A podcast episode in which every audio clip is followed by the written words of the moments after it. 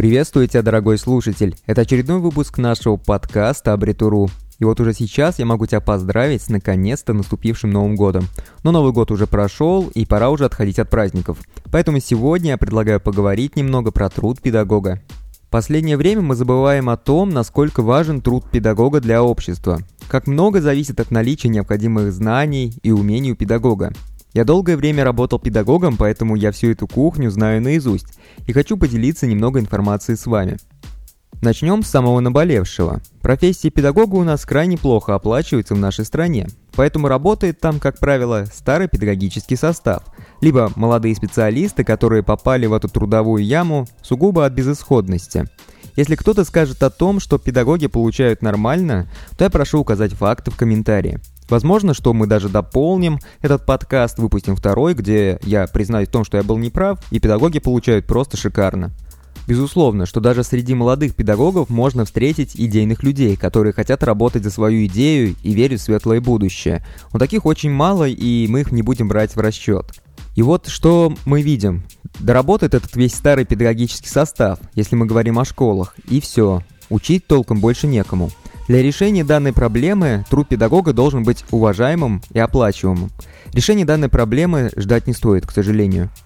А вообще, что включает в себя труд педагога? Со стороны может показаться, что педагогическая работа заключается лишь в том, что нужно преподавать, доносить информацию до подрастающего поколения. На самом деле это не так. Да и я на собственном опыте как-то заметил, что многие думают о том, что педагоги мало работают. Ну а что они делают? Они читают свои лекции, ставят оценки непонятно за что, проверяют все плохо, а оценки берут с потолка. На самом деле на тему оценок очень много претензий. Со стороны учеников, их родителей, руководства, никому не угодить. Поставил кому-то высокую оценку, так завысил. Плохой и несправедливый педагог получается, а поставил низкую, значит злой. Плохой и опять несправедливый. Труд педагога он в этом плане очень неблагодарный. На самом деле рабочий день педагогического работника он не ограничивается тем, что педагог читает лекции и проверяет работу учеников. На самом деле у педагогического работника это все занимает приблизительно 40%. Эта цифра весьма примерная от общего списка дел, но будем ориентироваться именно на нее. Ежегодно все усложняется, добавляются различные формы контроля и отчетности. Зачастую доходит до абсурдных ситуаций, когда педагогу просто некогда преподавать если он не берет работу на дом, которая вообще никак не оплачивается. То есть получается, что педагог должен бесплатно брать работу на дом и бесплатно, стоит заметить, проверять работу учеников. Разумеется, качество проверки при этом может существенно хромать, да, ведь э, педагог это делает дома, а дома есть много других задач и дел, которые тоже нельзя откладывать. Также современного человека не могут не бесить собрания и совещания, которые до сих пор регулярно проходят в образовательных учреждениях. Во-первых, это отнимает время. Как правило, все эти собрания и совещания очень бесполезные. В целом, все это можно было бы заменить какой-нибудь CRM-системой, либо любым другим инструментом для контроля задач. Но, к сожалению, в образовательных учреждениях этого не делают. Почему? Непонятно. Ведь на самом деле это было бы намного более эффективно и даже экономнее, если мы будем считать час э, труда педагога, который по сути оплачивается, а он вынужден просиживать его на каких-то бесполезных совещаниях и собраниях. Теперь немного о профессиональных трудностях педагога. Профессиональные трудности педагога сегодня в первую очередь связаны с тем, что очень трудно добиться взаимопонимания с детьми. Особенно это трудно сделать, если ты женщина эдак лет 50 или того старше. Для молодых педагогов, если у них есть склонность к общению с детьми и какое-то хотя бы малейшее желание их чему-то научить, такой проблемы может не возникнуть. Но могут возникнуть проблемы с руководством или родителями этих детей. Но при любом раскладе для отдельных детей вы будете чем-то наподобие шута в рубашке. Над вами будут издеваться, а ответить вы никак не сможете. Педагог сегодня никак не защищен от издевательств со стороны учеников. Даже выгнать из класса нельзя хулигана, а этот хулиган просто срывает урок. Ведь за это могут быть еще и последствия. Мало ли, что там произойдет, когда вы его выгоните. Руку сломает, ногу, а виноваты будете вы. Вот такой труд педагога, он суровый и даже местами опасный. Если мы говорим о проблемах с руководством, то тут опять все упирается в то, что крайне сложно добиться взаимопонимания. Как правило, у молодого педагога будет разница эдак лет 30-40 с директором, поэтому у вас в обязательном порядке будут разные взгляды на методы преподавания и обучения. В целом, когда я выше описывал труд педагога, то я там указывал собрания и совещания. И вот именно на них вы и будете чувствовать различия восприятия этого окружающего мира. Да ну и ладно, всегда можно подстроиться, но никак не подстроиться к тому, что у учеников не будет никогда особого желания слушать и учиться. Они всегда думают, что и так все знают. Заинтересовать учеников можно только в том случае, если показать им какой-то реальный кейс. К примеру, я когда-то преподавал информатику, но особого желания читать лекции в пустоту у меня не было. Поэтому я пытался давать более современный актуальный материал.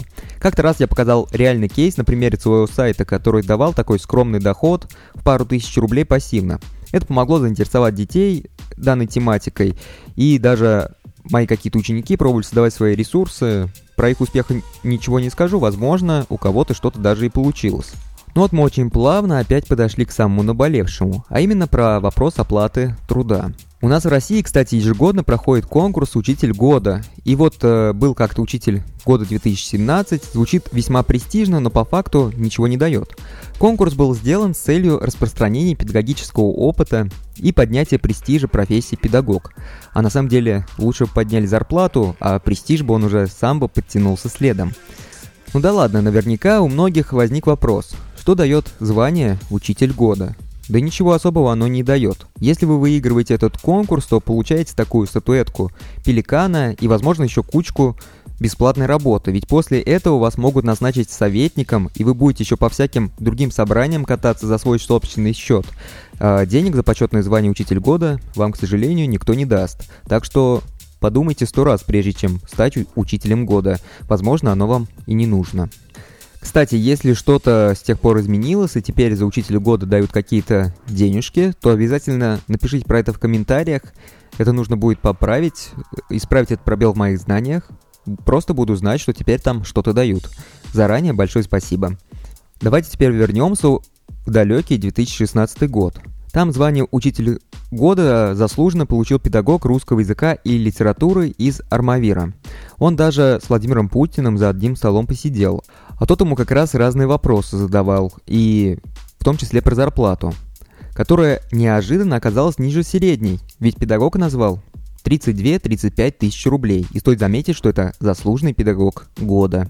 Кстати, в том же году было собрание с Дмитрием Медведевым, которое открыто посоветовал всем педагогам идти в бизнес. Все эти видео достаточно старые, но никто ничего в сфере оплаты труда педагогов не менял, поэтому видео можете найти, где педагог говорит о том, что денежек не хватает, а ему отвечают, что педагогика – это призвание, и за деньгами туда не идут. А если вы денег хотите, так в бизнес идите, вот в бизнесе будет хорошо. А вообще, когда педагогов спрашивают про зарплату, то они начинают невольно улыбаться.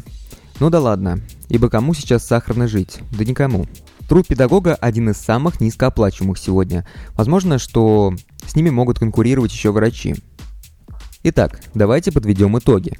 Во-первых, профессия педагога является очень важной для нашего общества и благородной – но в силу всех перечисленных обстоятельств труд педагога сегодня является чем-то ненужным и лишним, но не стоит расстраиваться. Ведь я уже как-то писал о том, каким будет образование будущего, и даже про это есть подкаст. Ссылочку на статью я оставлю в описании подкаста. Вы сможете зайти и прочитать. Тренды указывают на то, что труд педагога и методы преподавания должны будут очень существенно измениться. И возможно, что именно эти изменения исправят все перечисленные проблемы. Не забывайте поделиться с друзьями и близкими, обязательно подписывайтесь на нашу группу, если вы еще этого не сделали.